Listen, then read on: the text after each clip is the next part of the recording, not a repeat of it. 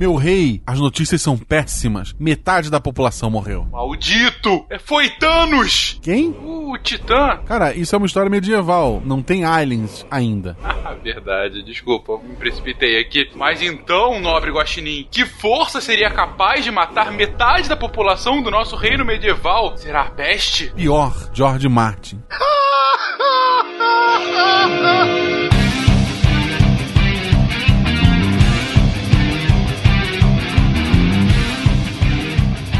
Olá pessoas, afinal do Alto Fencas, diretamente de São Paulo e gravando esse podcast ainda no meio da Copa do Mundo, eu digo chupa a Inglaterra. Sim, o fanismo aflora. Ok, quando isso for ao ar, pode ser, pode ser que isso tenha outro sentido, mas vamos lá. Salve, salve, gente amiga da ciência, direto da floresta de Sherwood. Aqui é o William de Loxley e eu gostaria de dizer que eu nunca tive nada, nada, nada com Joana Dark.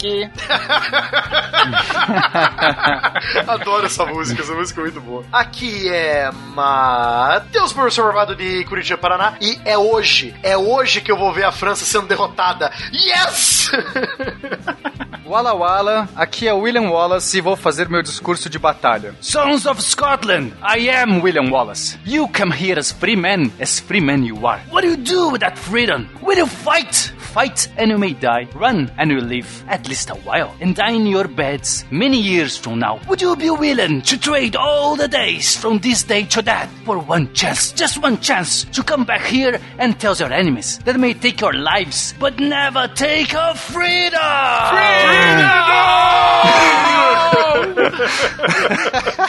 muito O bom. discurso de William Spengler é melhor.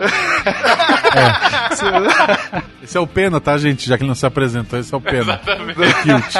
Só digo que a Amanda tava entrando no quarto, na hora que eu gritei Freedom, ela saiu correndo com medo.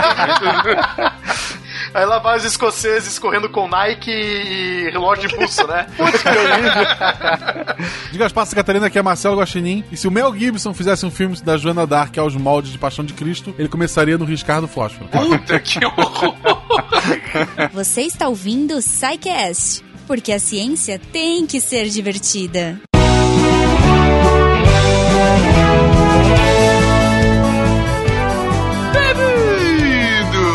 Bem-vindo! Numa sessão de Regalio Sidecast. Eu sou o Fencas.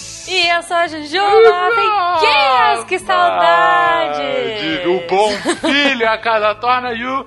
E torna em dose dupla, é verdade? Pois é, pois é. E Agora eu acho que assim, eu tô gravando sozinha, Forever Alone, aquela música triste do Hulk. É. Mas quando você vem, Fenquinhas, aparentemente as coisas são legais, hein? As coisas são boas. Geralmente é uma Por quê? coisa diferentona, né? Primeira notícia. Aham. É quinta-feira. Você sabe que você vai bagunçar a agenda das pessoas, porque hoje é quinta-feira Sim, sim. e tem SciCast. Exatamente. A pessoa Como viu assim? o SciCast entrando no feed, já pensou um sexto. E não sextou, Sextou. ainda, né? Não, quintou, olha só. Pois é, gente. Na verdade, vocês estão ouvindo esse recado duas vezes, né? Vocês estão ouvindo no Sim. cast de quinta e no de sexta, porque tem dois sidecasts essa Yeah! semana. O Fenquinhas chegou na meta. Ah, sim. E dobramos a meta. Dobramos a meta. Gente, deixa eu contar o que aconteceu. A gente gravou esse sidecast sobre Guerra dos 100 Anos e não deu tempo de gravar tudo num dia só porque a gente falou demais. E aí a gente gravou Ah, tá. na semana seguinte e falou, cara, ficou muito bom. Tem que lançar na mesma semana. E aí a gente lançou na mesma semana. E aí a gente tem que ter um concurso cultural na mesma semana e temos um concurso cultural na mesma semana, Goma. É, que delícia. Essa é a minha empolgação. Pois é. Sabe por que que eu tô empolgada, tipo, só que não? Porque eu não posso ganhar! Eu não posso! Ah, Isso é muito não. injusto. É verdade. Nós fomos, falamos com os nossos queridos amigos da editora Rocco. Beijo, amo vocês pra Sim, sempre, porque vocês me beijo, apresentaram Rocco. Harry Potter. É, e falamos lá, queridos da editora Rocco, faremos um especial de dois episódios sobre a Guerra dos 100 Anos. O que, que vocês podem oferecer de presente pra um ouvinte supimpão que venha participar conosco desse episódio. E eles falaram: Fencas, temos aqui essa. Não é trilogia, trilogia, ainda é biologia, né? Biologia, Do ok. Kingmaker. Kingmaker, Uma Jornada no Inverno e Kingmaker, O Abandono da Fé. Dois Olha livros. Eles só. são contemporâneos da Guerra dos 100 Anos. Eles passam, na verdade, na Guerra das Rosas, que nós falamos no episódio da sexta-feira. Enfim, é um livro de ficção, mas com aquela ficção histórica bem interessante, né? Muito, muito elogiado. E a gente vai presentear um ouvinte com esses dois livros, mas é um ouvinte muito especial, não é, Goma? Sim, não, já que você falou supimpíssimo, né? Foi isso que você Eu usou? acho que sim. então eu vou pôr ouvinte, vírgula, o supimpíssimo. Exatamente. Por que, querido ouvinte? Como você vai ganhar? Muito Como? simples. Como? Muito fácil. o senhor vai até a melhor rede social, nosso querido Twilder, e Uhum. no Twitter marcar arroba Portal Deviante e arroba Editora Roco, Roco com dois Cs, claro, gente. Uhum. E vocês vão falar o seguinte: vocês vão ter que criar o melhor título de nome já existente. Vocês Muito sabem, bom, nesses cara, episódios em que a gente fala da Inglaterra e tudo mais, a gente tem o nosso lendário Pepino o Breve. Cara, a minha vida nunca mais foi a mesma depois disso. Exatamente. E, e ele. A Quinta B bate forte. Ele lidera uma sequência de nomes com títulos igualmente risíveis como esse. Sim. E a sua missão, querido ouvinte, que quiser ganhar esse par de livros, é criar, inspirado no SciCast, eis aí a pigadinha. A sua missão, então, querido ouvinte, é Hum. baseado no SciCast, essa é a pegadinha, vocês têm que ser baseado. fale sobre ciência, fale sobre o cast em si, os participantes, não importa. Hum. Mas vocês vão ter que criar um nome com o seu título. Muito e bom, o cara, mais muito bom. criativo será presenteado com Kingmaker, Uma Jornada no Inverno e Kingmaker, O Abandono da Fé. Gente, aloprem. Não me venham com Fencas o Homão, porque É. esse é mais do mesmo já. Jujuba, vírgula, a goma. Isso, sabe? não, Tipo, eu quero algo assim genial pra gente ler e começar a bater palmas, Sim, enfim. Exato, exato. Lembrando, Fenquinhas, que a comissão julgadora desse super nome aí, com sobrenome, vai ser a própria equipe que gravou o episódio. Exatamente. Então, sejam E criativos. a gente vai dar duas semanas. Nas próximas Ó. duas semanas, vão marcando a gente aí. Sigam também Uhum. Portal Deviante, Editora Roco, obviamente. E o melhor vai ser jogado ao final das duas semanas. Então, daqui a duas semanas, eu e Goma Boa. estaremos aqui de volta anunciando o Yay. grande vencedor, aquele que nos inspirou com o seu título mais criativo e mais divertido, baseado no SciCast. Boa! E Fenquinhas, já que a gente falou demais e falou muito, rapidamente agradecer a todos os nossos patronos que tornam a ciência divertida, que ajudam a esse projeto acontecer e continuar e crescer nosso Megazord deviante. Então, muito obrigado a todos. Se você quiser fazer parte também, Patreon, Padrim e PicPay. É isso. E se você quiser falar conosco, não só para mandar o seu título, não, o título só pelo Twitter, gente, mas se você quiser falar conosco, Isso, na tu. verdade, fale a partir de contato arroba sicast.com.br ou deixe lá o comentário nos dois posts de cada um desses episódios que estão Uhum. saindo nessa quinta e nessa sexta-feira. Exato! Agora vamos, vamos pra guerra, porque a gente tem dois dias e 100 anos pra cobrir, né? Exatamente. Então vambora. E Goma, eu não consigo mais tirar pepino breve da cabeça. Eu quero ver o que, que vem aí pra gente rir muito. Vamos lá.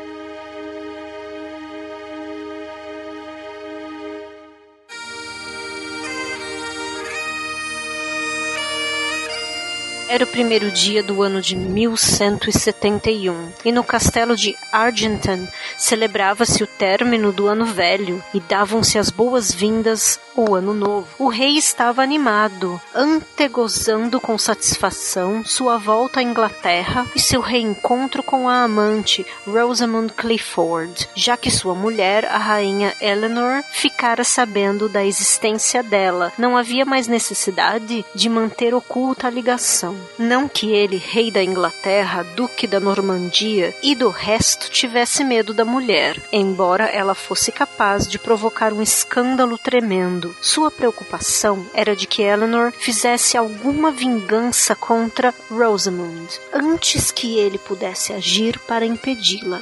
Eleanor deveria saber que ele era o senhor, mas esta era uma conclusão que ela vinha evitando nos 19 anos do casamento dos dois. Ainda assim, assim, o rei achava que a união deles não tinha sido de todo insatisfatória. Eleanor lhe dera quatro filhos e três filhas, uma boa marca. E não era só isso, as ricas terras da Aquitânia que ela havia levado para o casamento. Haviam aumentado seus domínios e tornado o rei da Inglaterra o homem mais poderoso da Europa. O rei tinha muito por que congratular-se consigo mesmo. Levar de volta para a Inglaterra aquela justiça que o país perdera sob o reinado do fraco Estevan. Conseguira manter suas possessões ultramarinas, arranjara com habilidade o casamento dos filhos, que tinha cinco de modo a tirar das uniões o máximo de vantagem, e de fato era temido e respeitado em todo o seu reino e em outros. Jean Plaidy, O Crepúsculo da Águia,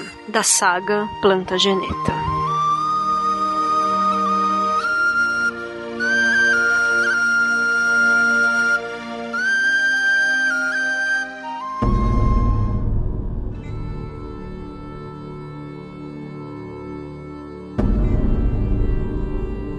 Queridões, da última vez que estivemos visitando a Inglaterra nos nossos casts de história, nós havíamos parado justamente quando estávamos começando a introduzir os plantagenetas na história inglesa. Na verdade, a gente estava começando a falar sobre a Inglaterra normanda, ficou um pouquinho, inclusive, no final do cast passado, falando inclusive sobre o livro, né? O livro do Doomsday, né? O livro do Apocalipse. E falou sobre uh, o qual foi uh, o impacto dessa mudança, dessa nova Inglaterra, da Inglaterra normanda agora. Mas a gente separou para esse cast para falar de um dos eventos mais, vamos colocar assim, mais definidores, né, emblemáticos, né, da Inglaterra como futura nação, da França também como futura nação e de toda essa história do, do, final da Idade Média, desse fim da Idade Média e início da Renascença, né? Mas para chegar a essa, que é uma das histórias mais conhecidas da época, primeiro a gente tem que introduzir como tudo foi foi correndo até lá. E aí a gente gente volta aqui e falar, gente, quem são plantagenetas e o que, que eles têm a ver com a história inglesa nesse, nesse momento histórico? A gente está aqui mais ou menos meio do século XII, gente, gente, 1150, 1160, por aí. Só para lembrar o ouvinte, ele tem que imaginar a Inglaterra com uma bela de uma placa escrita sobre nova direção, né? Antes de começar a falar dos plantagenetas. Bom, então, você tem um dos primeiros reis plantageneta de fato, né? Que foi reinar não só sobre a Inglaterra, mas em um território que se estendia do leste da Irlanda, por toda a principal ilha britânica a, da fronteira da Escócia até o sul, né? A Normandia e também a região da Gascônia e da Aquitânia, né? Ou seja, a Inglaterra fazia fronteira com a Espanha, né? Ou melhor, com a futura Espanha, né? Então era um território bem grande, né? Feudos e territórios que juravam lealdade a esse rei que era Henrique II, que reinou de 1154 até 1189, né? Pai é. do nosso querido e famoso Ricardo Coração de Leão, né? Essa questão de terras, né? Os plantagenetas eles vão possuir então essas terras da Aquitânia, como o Barbado falou que está no território francês. E é isso que vai começar a gerar muitas turbulências, muitas uma fonte de, de, de, de crise aí com a França, porque você vai ter terras jura, jurando lealdade à Inglaterra dentro do território francês e por vezes até mais terras do que o próprio território francês. Embora tecnicamente são terras de domínio ali, você tem que fazer a vassalagem, você tem que fazer a, a homenagem ao rei francês também, porque é aquela questão, né? Você é suzerano numa terra, mas é vassalo em outra. Então vai ter toda essa, essa questão, essa intriga, essa politicagem que vai rolar em decorrência dessas terras. Henrique II vai buscar como exemplo o seu avô, Henrique I, que já tinha, vamos dizer assim, iniciado uma reforma do sistema legal na, em todo o território inglês. É, ele já tinha bolado a ideia dos juízes itinerantes, que são comitivas que passam, vamos dizer assim, de feudo em feudo, de região em região, aplicando a justiça. Ele vai dar uma melhorada nisso, tudo com a finalidade de facilitar o domínio do poder para si, porque o, o, tribunal feudal passa a ter muito pouca força, já que esses juízes itinerantes eram representantes da justiça do rei em todo o território. E é nessa época também que as ordalhas, que ficaram famosas, tanto na literatura como no cinema, vão acabar caindo em desuso. O que, que era a ordalha? Vamos dizer assim, indiciado, aquele estava sendo julgado. Caso existisse uma manifestação divina, como que por um milagre, ele poderia ser inocente ou acabar de meter o pé na cova. Então tem aquela passagem lá do Monty Python, né? Do peso da bruxa e tudo mais. De certa forma é aquilo ali, guardadas as devidas proporções. Então ele passa a, a estabelecer um sistema legal propriamente dito, vamos dizer assim. Aproveitando que o Will falou de feudos, pro ouvinte poder entender, né?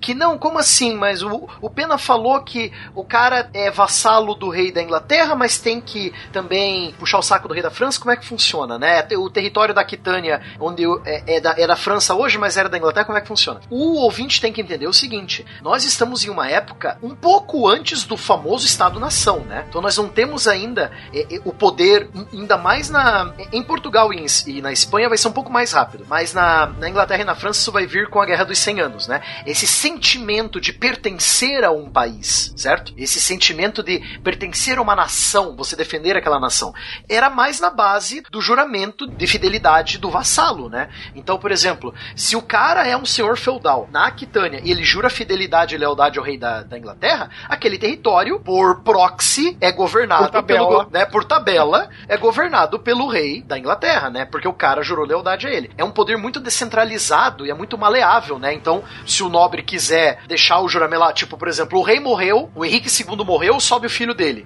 Em vez do vassalo renovar o juramento, ele vai e jura pro rei da França, entendeu? Então, é muito maleável essa troca. Só pro ouvinte poder entender, né? Só fazendo um adendo, é, esse juramento que o Barbado tá falando, a gente chama de homenagem. É um ritual que você vai lá e você presta essa homenagem, e aí você tá dizendo assim: eu estou aqui vassalo, estou me curvando aqui diante de você, porque você vai ser o meu suzerano. Então eles têm que renovar toda vez que morre alguém, assume o outro, tem que renovar, porque é esses juramentos de fidelidade que vão garantindo essas, esses laços, esses vínculos. Mas as terras, efetivamente, um reino, que é uma coleção de diversos condados, ducados, etc., não é o dono em si, a não ser que ele tenha terras também. E muitas vezes um rei também, um nobre, tem terras também. Mas eu digo, é, cada conde, cada nobre, cada duque, cada barão etc., tem nas suas terras legitimidade e, e, pode definir um monte de coisas. Então meio que vira essa, é, sabe, a gente não, quando a gente fala, é meio anacrônico a gente falar assim, a França, não tem França nessa época. O que a gente tem vai ser uma coleção de ducados, baronados, etc., que juram lealdade sob um brasão específico. De um nobre em especial, no caso, né? De um nobre especial. Ned Stark era vassalo de Robert Baratheon, mais ou menos isso. É, exatamente. Protetor do norte, exatamente. É, rei do norte, né? É, é, é porque é uma heptarquia, né? Mas sim. Sim, Isso. exato. O, o protetor do norte, né? Mas mesmo assim ele responde ao rei em King's Landing, né? É mais ou menos assim. E tanto é que quando ele deixa de existir, quando o filho assume, tem toda aquela, vamos dizer assim, velha guarda que o acompanha nas guerras, que são os seus vassalos. Na verdade, não é vassalo dele, era vassalo, vassalo do título do pai, vamos dizer assim, que passou pro filho, mas que precisa ser renovado. But never take our freedom! Continuando as analogias para ficar ainda mais fácil de entender. Na lógica do Game of Thrones, que é uma lógica ah, absolutamente inspirada né, na, na realidade, Totalmente, né? Totalmente. Você primeiro tá apresentando aí um conceito que vocês acabaram de falar, que é o vassalo do vassalo, ou seja, o rei do norte, né, o protetor do norte. Ele tem os seus vassalos, mas ele também é um vassalo do rei de Westeros. Ou seja, você tem hierarquias aí, né? E um segundo ponto que você coloca, os vassalos dele são vassalos do título. Mas ao mesmo tempo, como disse o Barbado, a vassalagem, ela não é um negócio estanque, não é um negócio perpétuo. Se para aquela aquele senhor de terra local é melhor lhe convir trocar o seu senhor por N motivos, por exemplo, guerra, mas não somente guerra, ela pode acontecer. Vai ter um custo político para ele, claro. Assim, não é um negócio também, não é como trocar de roupa. Mas de qualquer forma, é, é, é exatamente o que o Barbado falou. A gente tá aqui num mundo pré-Estado-nação. Então esse conceito do nacionalismo, como a gente conhece, do cara se doar a um imaginário de Estado ou a uma nacionalidade, isso ainda não existe. O que existe são relações bilaterais que são construídas em redes e que podem ser desfeitas de forma muito mais fácil do que é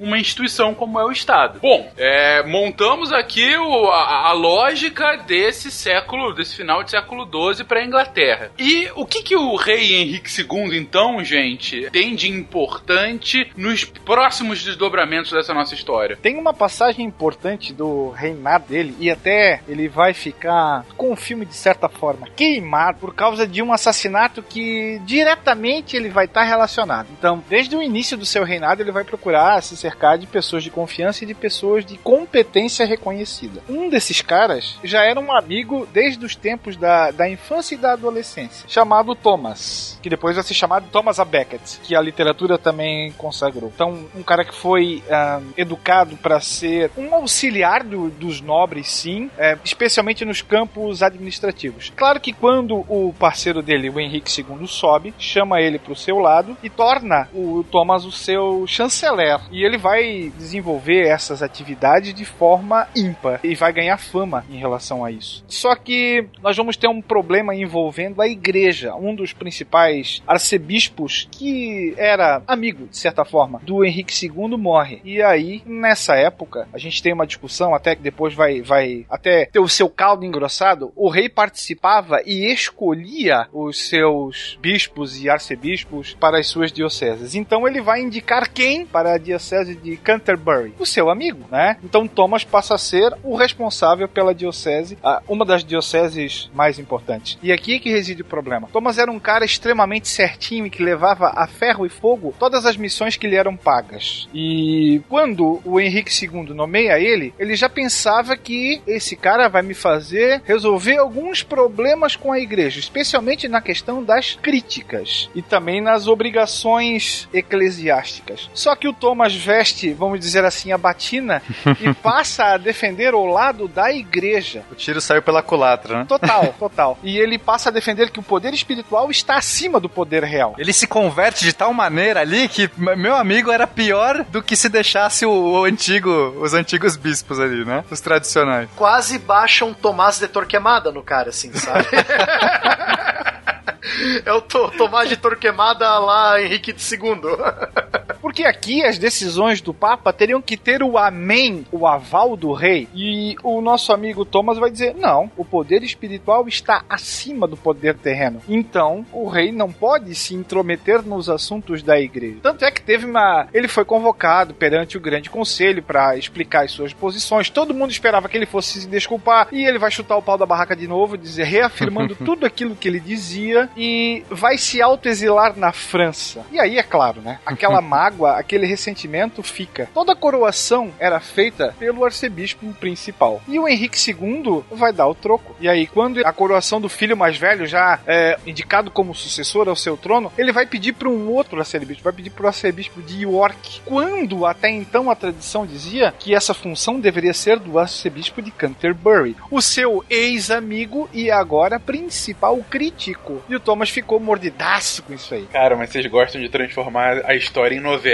né? Meu Não é Deus do novela. céu, isso aí é, É novelão. novelas que são baseadas na história, não esqueça.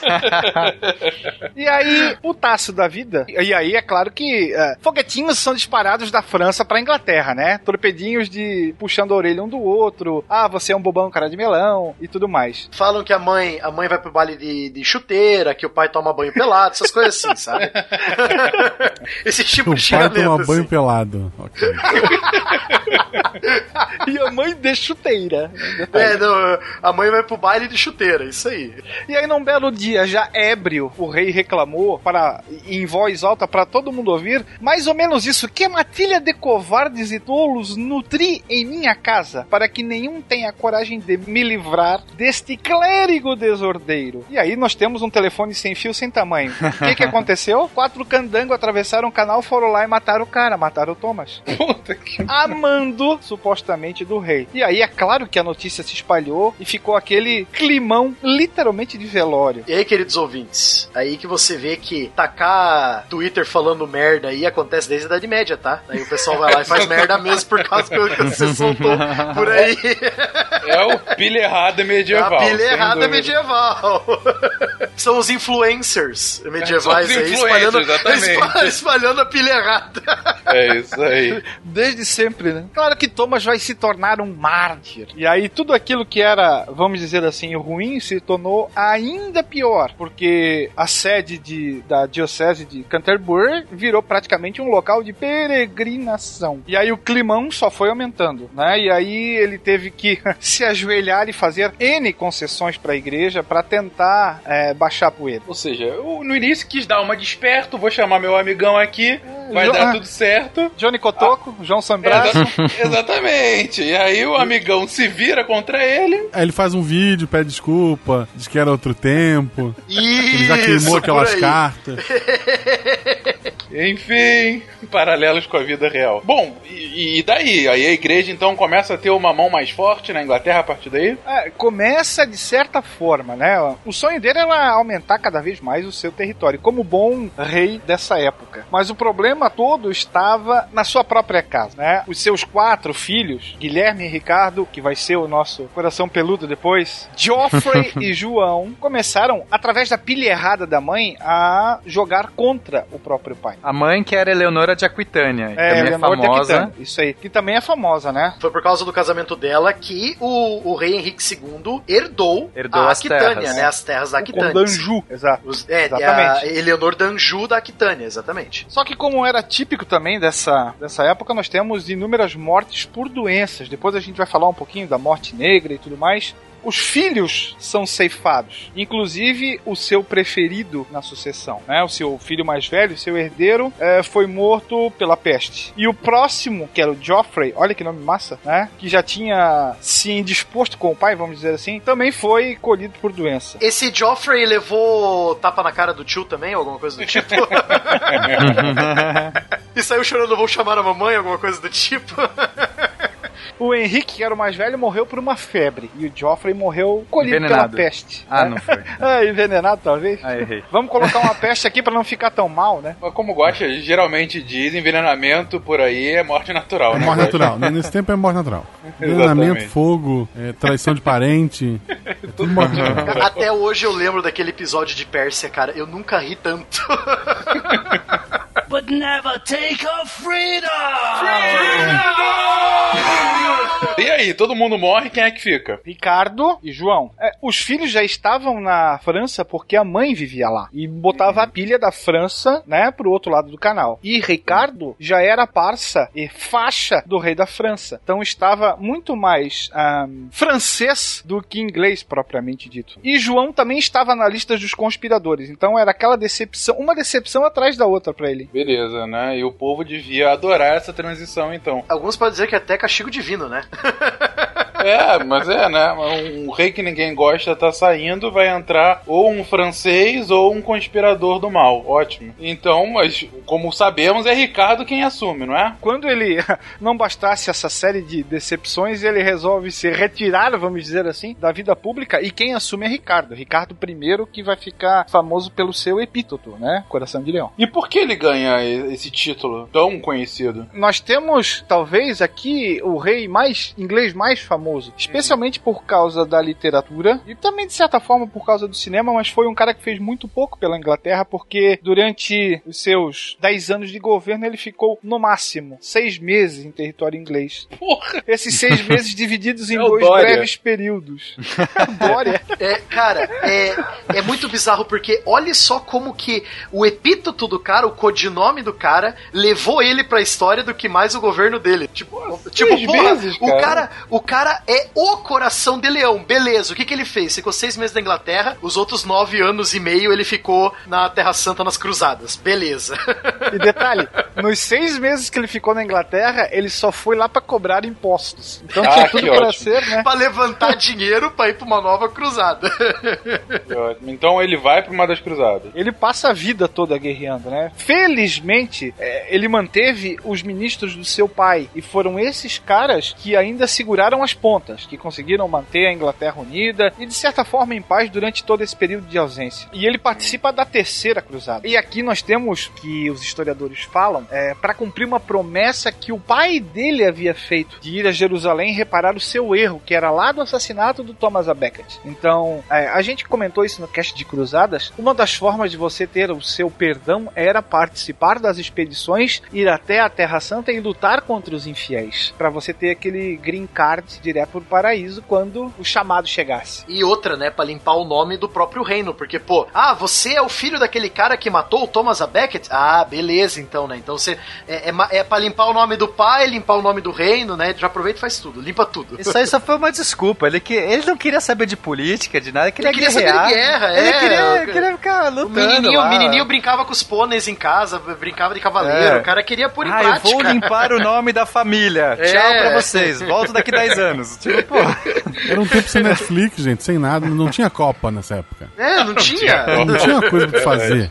Né, inclusive, é, as justas, elas são. é, é, o esporte, vai ser como se fosse, mas é o esporte mais nobre que tem na época. Então você tem cavaleiros e toda uma galera, assim, é um grande show. Tem aquele filme, inclusive, com o. Como que chama? O Coração de Cavaleiro, que Uhum. tenta retratar bem isso. Eu acho muito legal, fazer até alguns anacronismos. É, mas são os anacronismos legais que as crianças adoram, cara. É Mas muito são legal. legais, porque, pô, dá a entender como se realmente fosse aquele show, aquele evento, aquela coisa. E era, né? É essa o coisa coração das- de cavaleiro que tem o Will Will Rock You com a torcida. Esse Will Rock no começo. Exatamente. Ah, sensacional.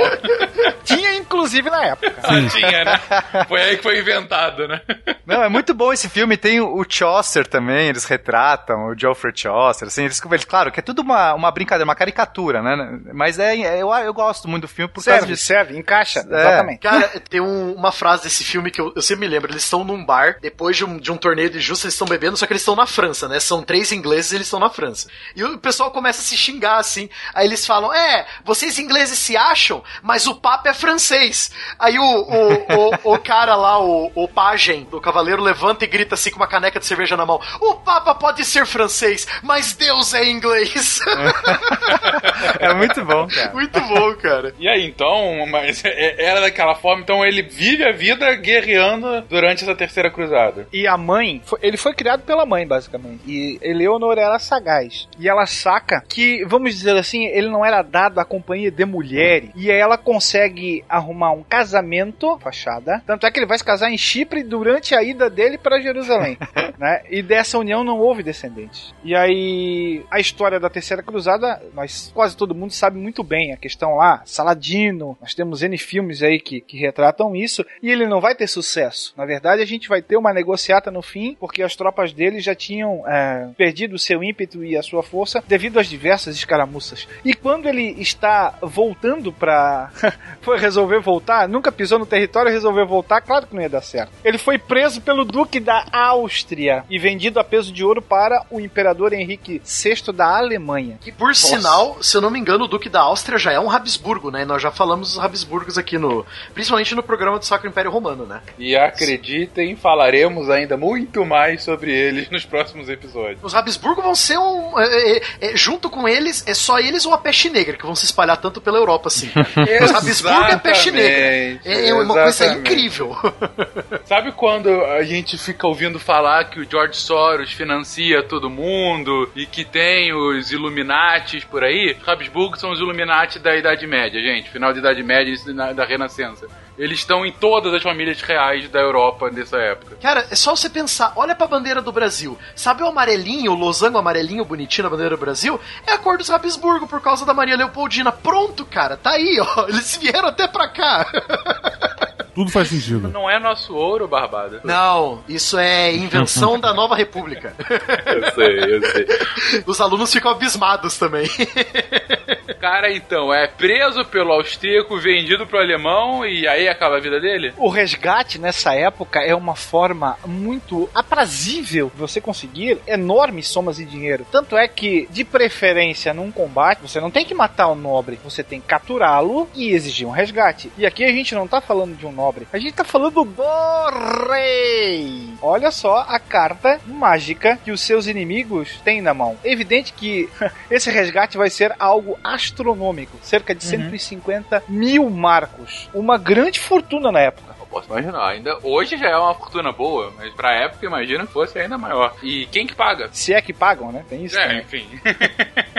Começa um barata voa nos territórios ingleses para levantar essa quantia. Afinal de contas, o nosso rei tá preso e a gente não pode deixar essa situação dessa forma. Pega mal. O nosso rei que esteve aqui há 10 anos atrás, durante 6 meses, tá preso e agora a gente tem que dar mais dinheiro pra ele.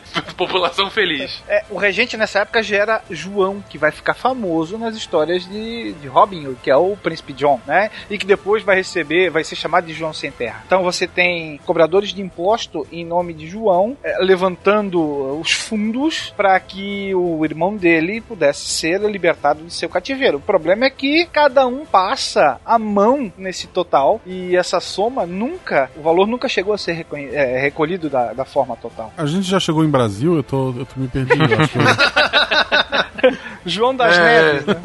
Não, mas era, era exatamente isso. O cara fazia a campanha, vamos salvar o rei, vamos, todo mundo paga o dinheirinho aí. Opa, cadê? Não tem esse dinheiro ainda. Mais uma campanha. E esse dinheiro só, só era é, desviado, né?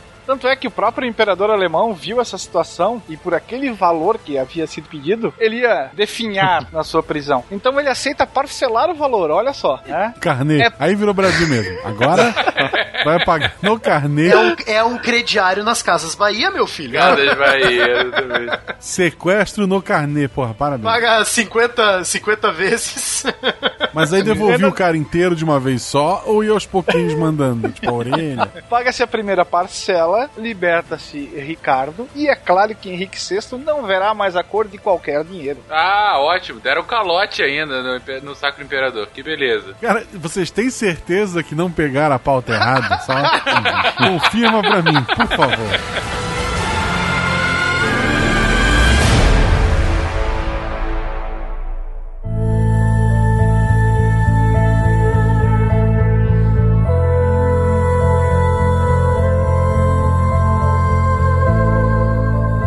Ele volta em definitivo para Inglaterra, ele acaba entrando em choque com o seu irmão, que, vamos dizer assim, era regente, mas de certa forma ele era o rei de fato. Só não era coroado porque o rei ainda existia, estava preso e que agora voltou. E aí os dois passam a entrar é, problemas domésticos, vamos dizer assim, né? Tanto é que a morte dele é de certa forma bem bizarra. Saiu uma notícia nessa época, em 1199, que perto de um castelo, castelo de Chaluz, havia sido desenterrado um tesouro magnífico. E o que que ele precisava? Dinheiro, né? E ele vai dizer o seguinte: bom, essas terras aqui são minhas, é do meu suzerano. Eu vou lá e vou requisitar esse tesouro pra mim. Quando ele chega na região, o senhor feudal diz o quê? Aqui, ó, nem pensar. E aí eles resolvem sitiar a cidade. No meio desse sítio, ele vai, conta a história, né? Que ele vai até a frente da, da sua tropa e ele é atingido, alguns dizem no ombro, já li também que ele foi ferido no pescoço por uma flecha, já que ele não estava com a sua armadura completa de guerra. Achou que era café pequeno, vamos Não, e dizer assim, né? detalhe, alguns dizem que nem foi por uma flecha, foi de um dardo de balestra, né? De besta, que é uma arma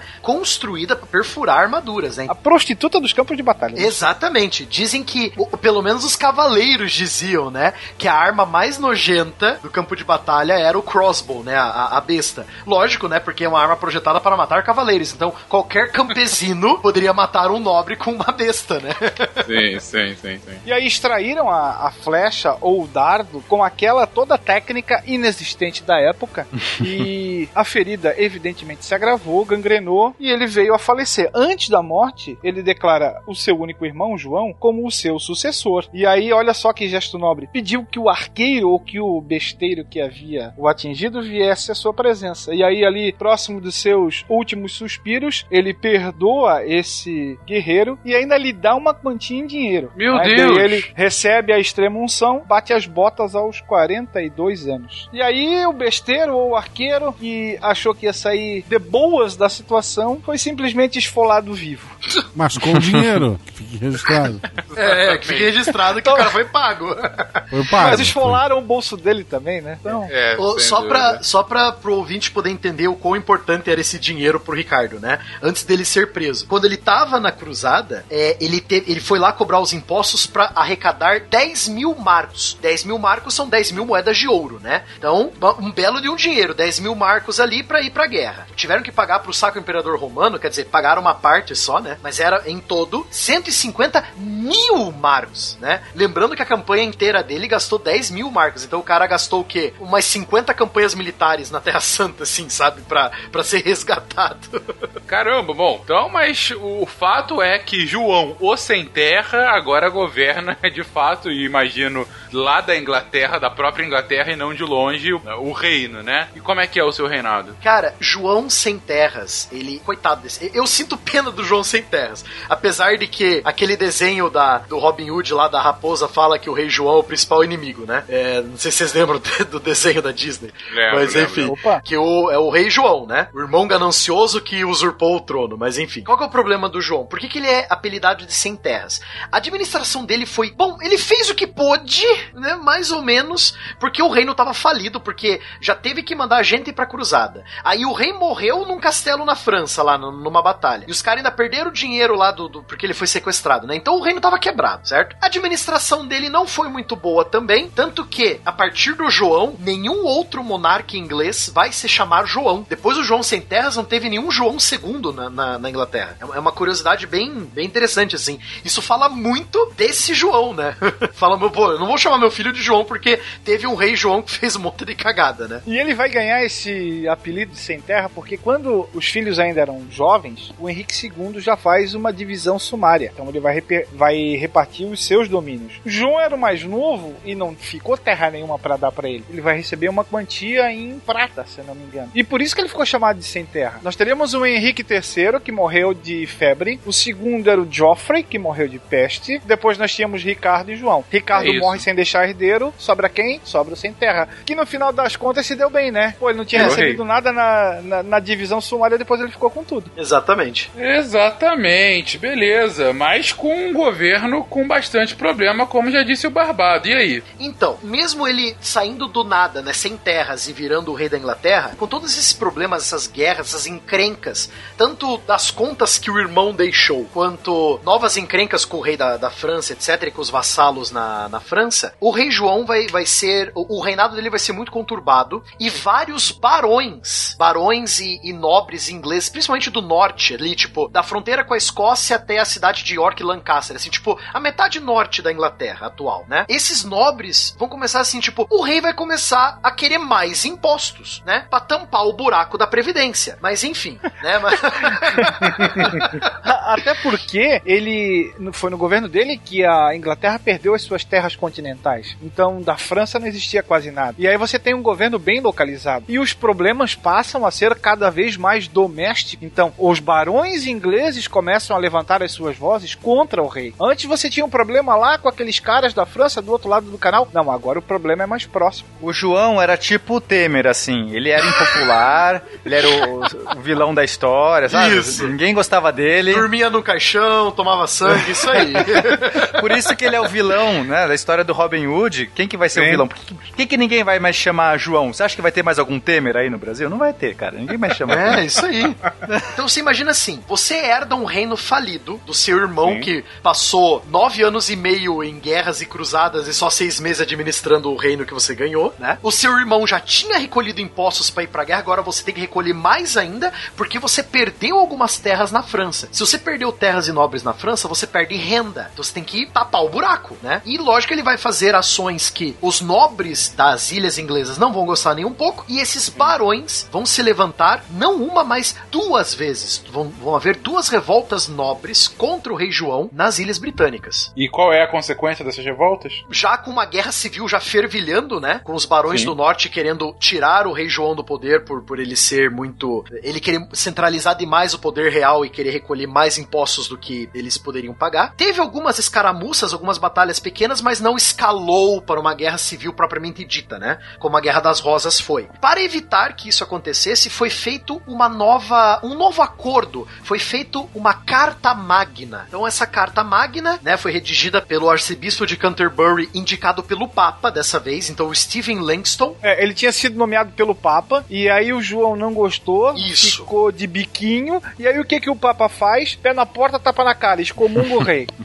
Era tudo aquilo que os barões queriam, porque aí o cara tá com o filme queimado com o povo, tá com o filme queimado com a igreja. Como é que a gente vai seguir um cara que foi excomungado, entende? E era faca e o queijo na mão pro baronato. Aí sim dá aquele ultimato. E aí a gente começa a falar. ah, Nós temos assim o início da pavimentação do caminho para um sistema de governo mais representativo que lá no futuro vai descambar no parlamento. Exatamente. Então, é, no verão de 1215, teve uma reunião com todos esses barões revoltados, aí representantes da igreja e o próprio rei excomungado, né? Na cidade de Runemead, em uma pequena ilha do Tamisa. E lá o rei teve foi meio que coagido, né? O rei foi conduzido coercitivamente, né, para essa ilha para assinar um papel. Esse papel era a Carta Magna. A Carta Magna, ela literalmente diminui o poder real e dá mais liberdade de, de lei, de administração para os barões locais, né? Você diminui o poder que o João estava angariando em suas mãos para não perder mais dinheiro ainda e não jogar o país em uma guerra civil. João meio que, né, vou assinar para evitar toda essa bagunça, né? Vou assinar, mas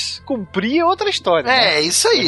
Mas essa carta magna, ela é um marco na história, tanto na Inglaterra quanto na história da ciência política, né? Porque é da, como o Spengler falou, é daqui que vai nascer a sementinha que vai se tornar a monarquia parlamentarista é, britânica. Esse é um dos fatos mais relevantes do cast de hoje e um dos que mais vai dar reflexo ah, pra nossa história. Pode parecer, poxa, uma carta de um documento de 800 anos atrás, como assim reflexo pra nossa história?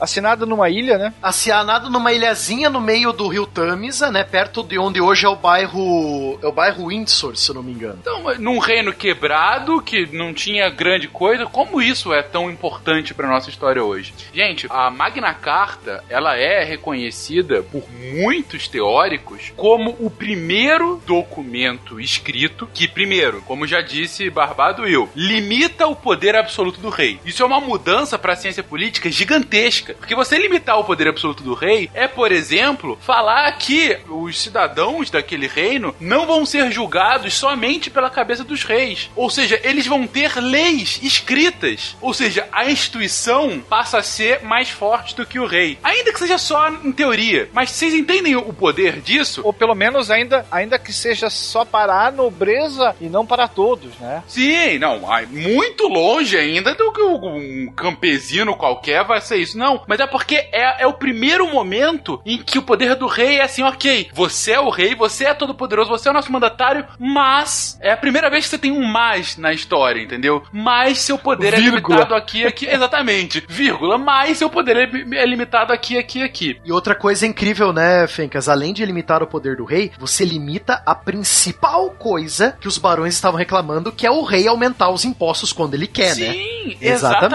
exatamente. Você está limitando o, absolutismo. Esse é o ponto de grande relevância da carta. E, indo para uma lógica ainda mais esgarçada, há aqueles que defendem que a Magna Carta é a sementezinha bem inicial da Declaração Universal dos Direitos Humanos. Porque é ela, mais uma vez, que coloca as instituições no meio de tudo. Porque é ela quem vai inspirar depois toda a Revolução Gloriosa inglesa. É ela quem vai inspirar lá durante a Revolução o Bill of Rights. É ela que também acaba inspirando a Declaração de Independência Norte-Americana, que vai ter a sua consequência na Declaração dos Direitos dos Homens e Cidadãos da Revolução Francesa, que vai ser a grande inspiração da, Declaração dos Direitos Humanos em 1948. Ou seja, esse é o primeiro documento, é o em- embrião do que hoje a gente reconhece como toda essa lógica de direitos humanos, ou mesmo de você sequer pensar num estado de lei, num estado de fato que tem uma constituição. É, para alguns juristas é reconhecida como a primeira carta de fato, o, o embrião jurídico ocidental que a gente tem. O embrião da primeira constituição também, né? Exatamente, é o, é embrião de uma primeira constituição. Por quê? Porque você está tirando o poder absoluto e colocando a lei em instituições. Então vocês entendem a significância que é esse documento que parece tolo e foi um negócio, foi uma chantagem de um bando de nobre pro rei? E isso vai inspirar muita coisa no futuro. Não é pra mim, é pra um amigo. Se a pessoa quiser manter a monarquia, esse é o ponto pra voltar no tempo, né? Exatamente. Exatamente. É você colocar fogo nessa carta, matar todos os nobres e falar, João, vai que é tua. Aí o absolutismo continua. João João, vai que é vai, tua. João. Tá, tô, tô anotando. Vai. João. É isso, é isso. Aí, aí já virou contrafactual. Aí já. já... Que idioma fala esse João? É, é inglês, Inglês. Um, um inglês arcaico, mas em inglês, né? Um negócio Ok. bizarro, mas em O inglês. meu inglês é arcaico, fechou. But never take our freedom! É, só pra lembrar o ouvinte, então, verão de 1215, assinada a Magna Carta nas margens do rio Tamisa, hein? E esse documento recebeu o nome de Magna não porque ela era importante, solene, era legal, mas é porque foi um documento comprido. Você tem 63 cláusulas, da qual três se destacaram. Número um, a igreja tinha liberdade de escolher suas próprias autoridades. Ou seja, aquela picuinha ali do, de o rei querer indicar alguém para assumir uma diocese, um bispado, esqueça. Cara, isso vai dar, isso vai dar um problema no futuro. Meus Ah, sim, amigos, 200, 300 anos vem um negócio chamado Reforma Protestante que os reis vão adorar. Cara, vai dar muito problema, mas enfim. Os feudatários tinham que dar o seu amém, o seu consentimento para pagamentos devidos ao rei, caso eles fossem maior do que aquele valor previamente eh, combinado, né? E todo homem livre somente poderia ser julgado de acordo com as leis da sua própria região. Então, os poderes do rei eh, naquele local tinham importância? Até tinham, mas vale a lei do local. Do nobre. E outra coisa, né, só pra lembrar, eles faziam os cálculos e rendas do tesouro inglês com Opa, o Exchequer. O, o Exchequer, né, o, o, Fencas. O banco imobiliário é misturado com o jogo da vida. É, o nosso querido amigo Excel.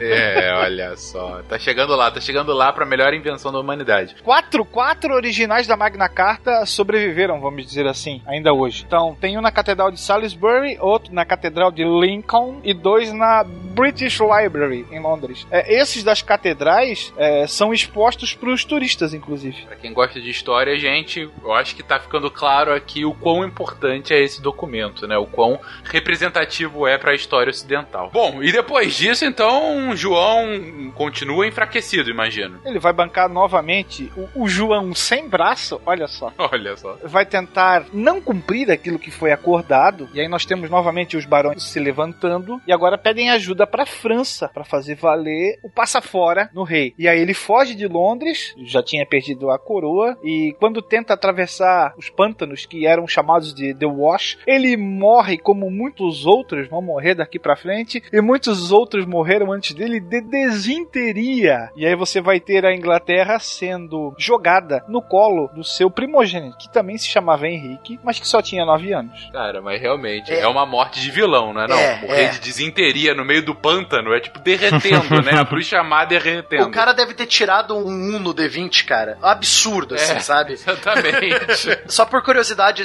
antes da gente chegar no Henrique III, eu queria falar o título original da Magna Carta, né? Você tem o título em latim, né? E tem depois a tradução. Então é Magna Charta Libertarum é, seu concordiam inter regem Roanes at barones pro cons concessione libertarum ecclesiae et regni Angliae, né? Ou seja, Se o título é desse tamanho, É. imagina o documento. né?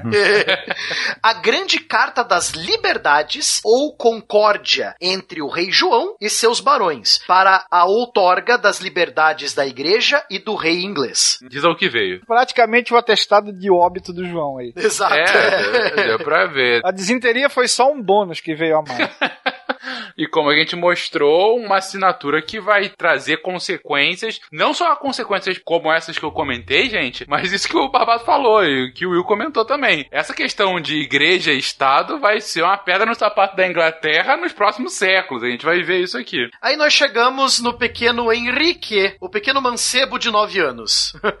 que vai ter regentes muito competentes no sentido de passar um corretivo naquilo que seu pai tinha feito. Então você vai ter um período, de certa certa forma, de paz novamente. Até que ele possa assumir o poder. Isso, ele tinha nove quando o pai morreu, e ele só vai a- assumir aos 20 anos. E aí, adivinha o que volta a acontecer? Crises. Olha que beleza. A família era realmente azarada, né? Não gostavam da família. Adivinha o que, que o cara resolve fazer? O que, que ele faz? Aumentar impostos. Ah, mas é sempre o problema. Cara, é- é- eu acho incrível, eu falo isso pros meus alunos, eles ficam boquiaberto. Só existem duas certezas na vida: que você vai morrer e que você vai pagar imposto. Na história toda, desde a Suméria, lá no ano 4000 antes de Cristo, antes da Era Comum, tem imposto. Então, né, meu filho, não vamos nos livrar muito cedo.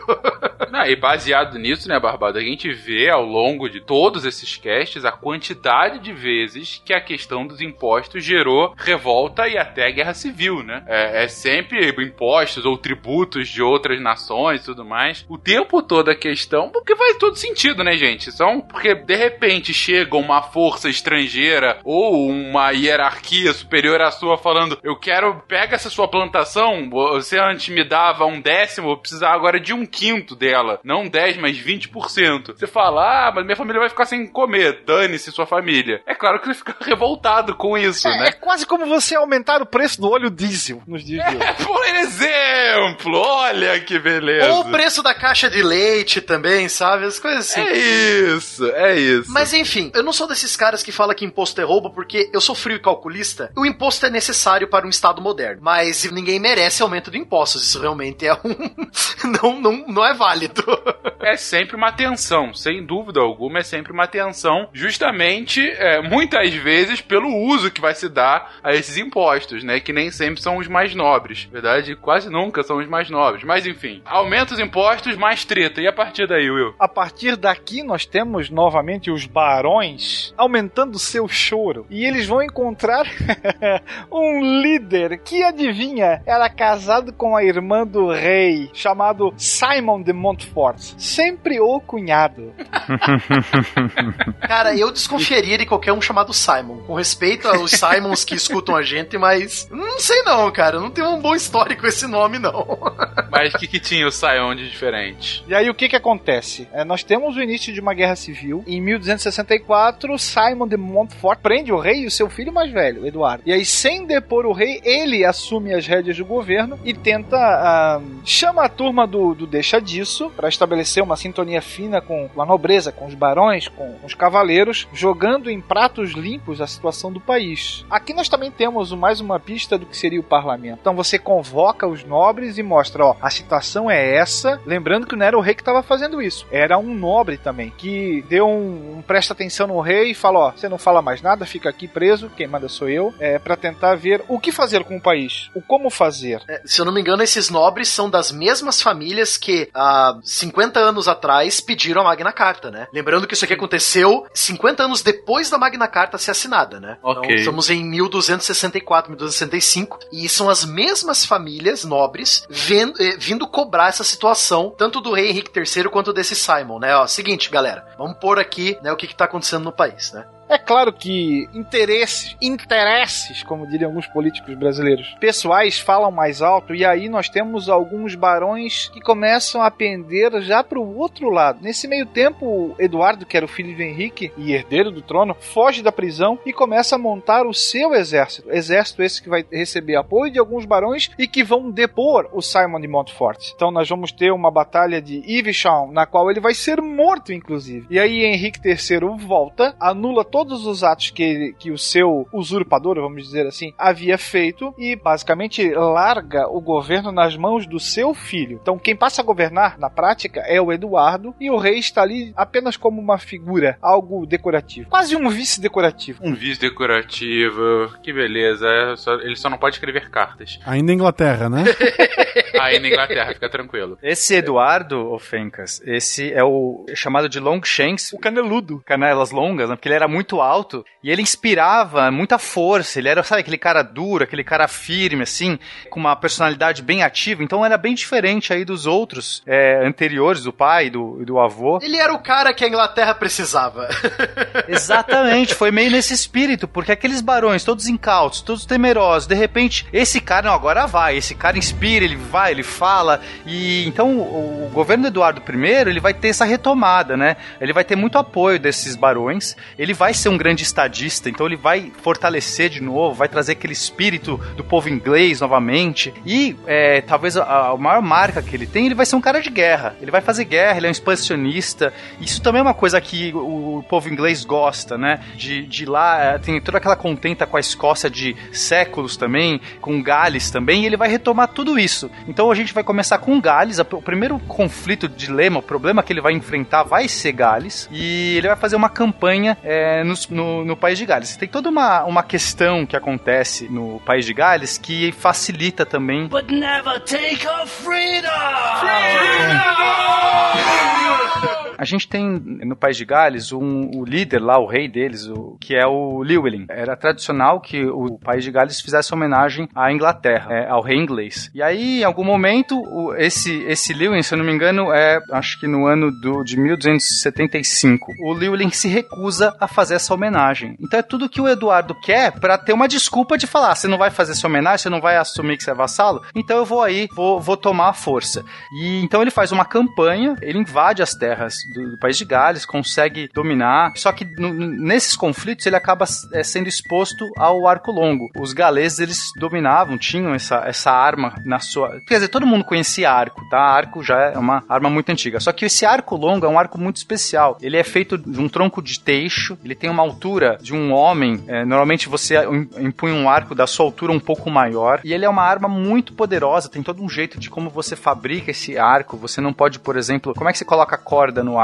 É, você vai lá, faz, sei lá, um entalhe e prende a corda. Quando você faz um entalhe no arco, você está perdendo fibra, você está cortando fibra. Então você não quer fazer isso. Você quer tentar tirar o máximo de potência daquela, daquela é, feixe de, fe, de, de, teixo. Então você colocava um chifre, você colava, usando uma cola feita com colágeno de, de animais, colava um chifre na ponta, entalhava o chifre e prendia a corda no chifre. Isso tudo para maximizar aí a potência. Então era uma, uma arma muito forte. Quando ele teve, teve esse contato, ele falou assim: caramba, tem até algumas lendas que falam que a, a, uma flecha é, varou uma porta de carvalho. Enfim, são lendas, né? Mas é para mostrar como isso, essa coisa do arco, esse contato que eles tiveram nessas, nessas batalhas, foi algo muito relevante. E aí ele começou a falar assim: hum, peraí, essa arma realmente é muito boa. E a partir de então ele começa a trazer é, pra Inglaterra esse espírito do arqueirismo. E até anacrônico, quando a gente fala de Robin Hood, que o pessoal usa Robin Hood sempre como uma. Ah, o, o arqueirismo da Inglaterra, Robin Hood, tudo isso é anacrônico as lendas de Robin Hood, elas começam no século XV, do, da época onde a Inglaterra não tinha arco longo. Quer dizer, o arco longo não era nada pra Inglaterra, que remonta justamente àquela época do, do Ricardo Coração de Leão. E a gente tá vendo que agora vai entrar o arco longo na história. Então você vê como essas lendas, elas são totalmente anacrônicas. No século XV, que o pessoal já conhecia muito bem do arco longo, fez uma lenda numa época que não tinha arco longo, mas tudo bem. E então a gente vai ter algumas leis, o, o Eduardo I, ele vai instituir algumas leis de que você só poderia praticar arqueirismo nos feriados. Então, você não pode praticar outros esportes, não pode praticar o handball, não pode pr praticar futebol, né, que é o proto-futebol daquela época. Você não poderia praticar jogos de dardos, nada disso. Você tem que praticar arqueirismo. Por quê? Porque ele sabia que o, o arco era barato. O arco é, o, o, arco é muito fácil de você fazer, diferente da besta. A besta é caríssimo de você fazer, porque precisa todo o mecanismo e tudo mais. Mas o arqueiro é caríssimo de você fazer, porque você tem que ter de centenas e centenas de praticantes, um vai ser capaz capaz de, de empenar um arco longo de guerra, porque o arco longo de guerra é muito pesado, ele vai ter a precisão, a força para conseguir fazer. Então ele começa a campanha. Enfim. Isso que eu acho incrível da Inglaterra, é ela, ela na, na questão militar, eu acho que a Inglaterra vai ser uma coisa diferente na Europa ocidental medieval, né? Porque enquanto é, Castela, Aragão, Portugal e França vão ter cavaleiros, né? A base do exército vai ser cavaleiros. A base do exército inglês nos anos 1300, 1400, é o arqueiro com arco longo. Eu acho isso uma coisa incrível, né? Então o defensor da ilha não é o cavaleiro, o defensor da ilha britânica é o arqueiro. Eu acho isso muito louco, cara. Essa superioridade vai ficar evidente justamente na Guerra dos 100 Anos, porque vai ser o momento que você vai ter arcos confrontando cavaleiros, porque aqui a gente teve também um pouco disso, mas não foi expressivo e, e, e o país de Gales não tinha um contingente de arco. Foi só assim, olha lá, que esses caras atiram bem, pô, que legal. Mas não se provou nada. Essas batalhas aqui eram ainda pequenas, comparado com o que a gente vai ver. Não é à toa que o- a unidade especial dos ingleses no Age of Empires 2 é o arqueiro longo, né? Ah, sem sempre. dúvida. Sem dúvida. E, pera, uma coisa que você- eu lembro que a gente conversando ah, um dia desses, você tava comentando, eu fiquei bastante impressionado, sobre a necessária robustez do arqueiro, né? Diferentemente do que se apregoa, que geralmente é o cara magrelo e tudo mais, né? É, quando a gente joga RPG, o arqueiro é sempre aquele cara que tem alta destreza e, e baixa força. Então você é aquele cara ágil, né? O elfo. É o elfo. né? Isso, exatamente. Se tem uma coisa que eu odeio mais que os franceses são os elfos, cara. Puta racinha lazarenta. É, Mas, e- na realidade, isso não se comprova. Não se comprova, até a gente tem alguns achados arqueológicos. Um deles foi encontrado no Mary Rose. Mary Rose é um navio que naufragou inglês, cheio de arqueiros. Então eles acharam as ossadas, tanto as ossadas quanto os próprios arcos. E as ossadas é, dos arqueiros mostravam, olha só, só acharam os ossos, né? Não tinha músculo ali pra gente saber o tamanho, né, a potência dos músculos. Mas só pela deformação óssea que eles tinham nos ombros e nas costas, eles conseguiam imaginar a força. Quer dizer, o cara tinha que ser tão forte que causava uma deformação óssea no corpo. Então, eles conseguiam identificar os arqueiros pela deformação, pelos calos ósseos que formava tamanha força. A gente não consegue imaginar a força. É, posso fazer uma comparação rápida aqui? Quando a gente atira com arcos assim hoje em dia, a gente tá falando de arcos de 40 libras, os mais pesados de 50, os de, os de caça 60 libras, e é isso ainda porque são arcos mais leves, com materiais né, feitos com materiais mais leves, com roldanas que aumentam a potência, enfim, um monte de tralaléu. Esses arcos de guerra em inglês, eles tinham acima de 130 libras, chegavam a 180. Cara, Não tem pessoas mais. hoje que têm a noção de como puxa um negócio desse. O cara tinha que fazer isso por, é, várias vezes por minuto. Você tinha uma cadência de 10 flechas por minuto. Então, assim, é um exercício insano. É muita força mesmo, tá? Não, não, não é qualquer pessoa que consegue puxar um negócio dele. Eu- eu- é isso que eu, eu gosto muito nos livros do Bernard Cornwell. Principalmente o livro Azincourt, que fala especificamente da batalha, né? E da, da saga do arqueiro. O arqueiro, o andarilho e o herege, né? Que segue a história de, de dois arqueiros, né?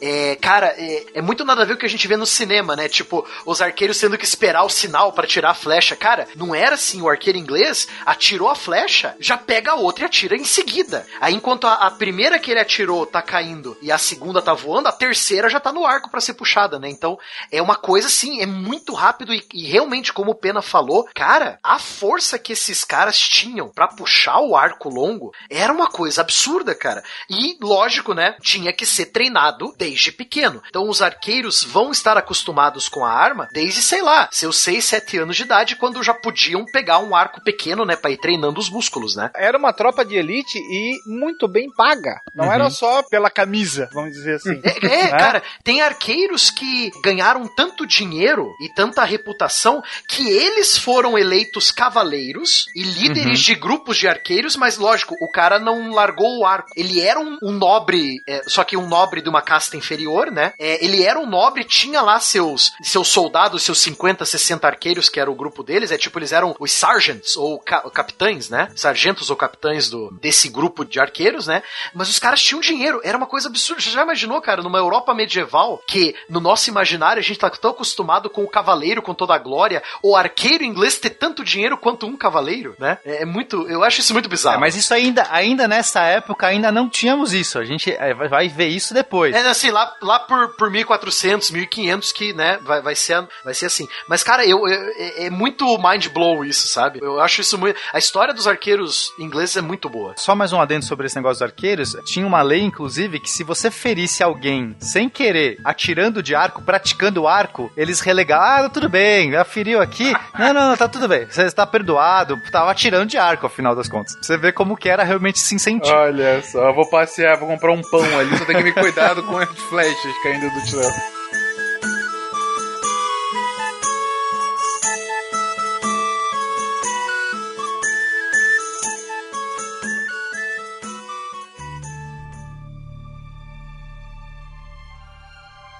Bom, aí o que acontece? Ele vai lá, consegue dominar de novo as terras galesas e toma, o próprio rei da Inglaterra toma algumas terras e dá pro seu filho, o Eduardo II, vira o príncipe de Gales. Aí a partir de então tem toda essa, esse, essa tradição, né, do o príncipe do, do reino vira o príncipe, ganha esse, esse título, né, o príncipe de Gales.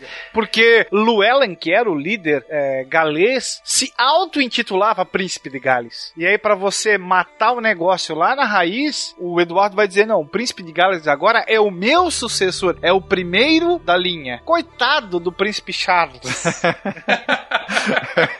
É, porque depois, é, até hoje isso é, né? Que o príncipe Charles é príncipe de Gales também, né? E o, o que seria o, o segundo na linha sucessória, porque o primeiro é o príncipe de Gales, o segundo é o Lorde de York, né? Se eu não me engano, né? Se, se alguma coisa acontecer com o príncipe de Gales, quem era do trono é o, é o Lorde de York, que é o, seria o, o irmão do príncipe de Gales, ou um primo, ou coisa do tipo, né? Então você tem toda essa hierarquia também. Se o príncipe Charles já tá na lama, tu, imagina esse cara, né? Eita, Lelê. Bom, mas aí que acontece, Fencas? É, Gales foi resolvido, foi a primeira contenta que ele saiu vitorioso. Então, mais um motivo de todo mundo apoiar esse novo cara, porque ele venceu. Pô, o cara foi lá, bateu nos caras dos galeses. Agora, o que, que ele vai fazer? Qual que é a próxima? A próxima é a Escócia. A Escócia já era uma questão antiga, só que nesse momento, a Escócia está bem resolvida. Eles têm um rei, que era o, o Alexandre III. E só que o Alexandre III, primeira coisa que acontece, uma série de infortúnios vai se abater sobre essa família aí. Desventuras em série.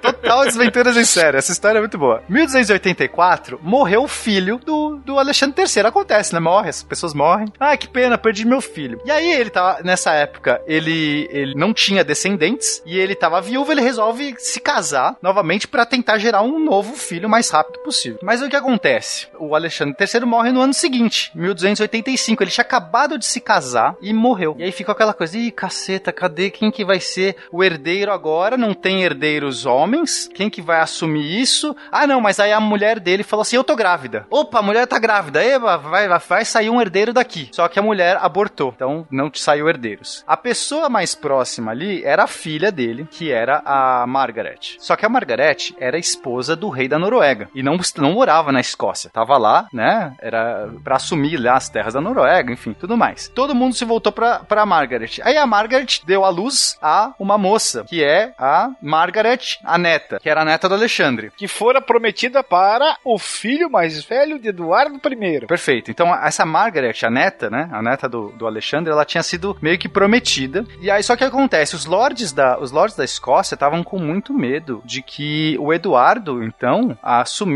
A Margaret seria herdeira do trono, ela poderia, se o Eduardo eh, se casasse com ela, viria, eh, viraria então o rei da, da Escócia. Estavam com muito medo. Eh, eles têm, e aí começou, dois lords começaram a brigar para assumir esse trono. Um deles era o Robert de Bruce e o outro era o John Balliol. Então esses dois caras começam a tentar ganhar força interno, porque a Escócia são clãs. É, é, é muito complicado é, a politicagem na Escócia, porque não são feudos, são clãs. São clãs, são famílias. E aí são famílias que se odeiam desde sempre, ficam lutando umas com as outras. É como o Willy, o, o Willy lá, o, o faxineiro da escola do Bart Simpson fala, né? O problema da Escócia são os escoceses, né?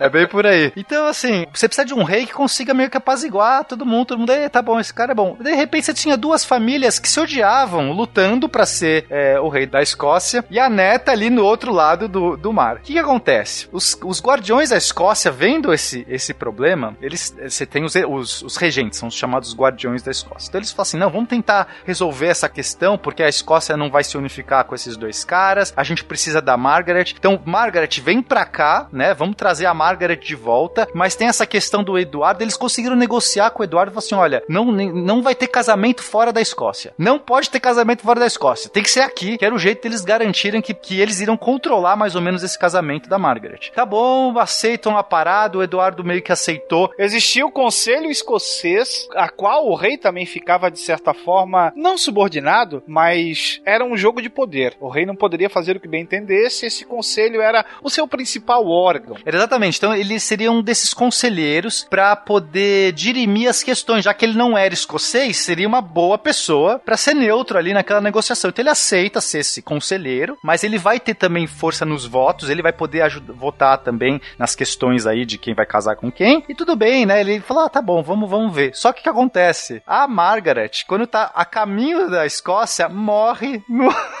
no mar, morre, sei lá, mal de, de barco, é, é, é como chama isso? É quando você fica vertigem de mar. Cara, é sério, é muito desventuras em sério. Então ela passa mal e morre no meio do caminho e fica aquela coisa e agora. Quem que é, quem que é esse herdeiro? Não tem mais herdeiro e, e essa situação toda aqui que a gente faz com isso. O Eduardo, já que ele era o conselheiro, ele falou assim: "Não, então vamos votar o novo rei. Vamos fazer uma eleição, claro. Vamos fazer uma eleição. Vai ser um dos de vocês dois aí. ó. Tem o Robert De Bruce, tem o John Bale. Ele sabia que o John Bale era mais inglês do que escocês. Ele já tava aliciando o cara desde. E era uma pessoa fraca, um fracote. Ele foi lá, fez todo um joguete, colocou John Bale no poder. E assim ele ficou sendo, na verdade, o rei, né? Ele ficou manipulando esse cara. Esse cara passava muito mais tempo na corte em Londres do que de fato na Escócia. Então, assim ele tentou ganhar esse, esse poder na, na Escócia, foi, foi bem sucedido.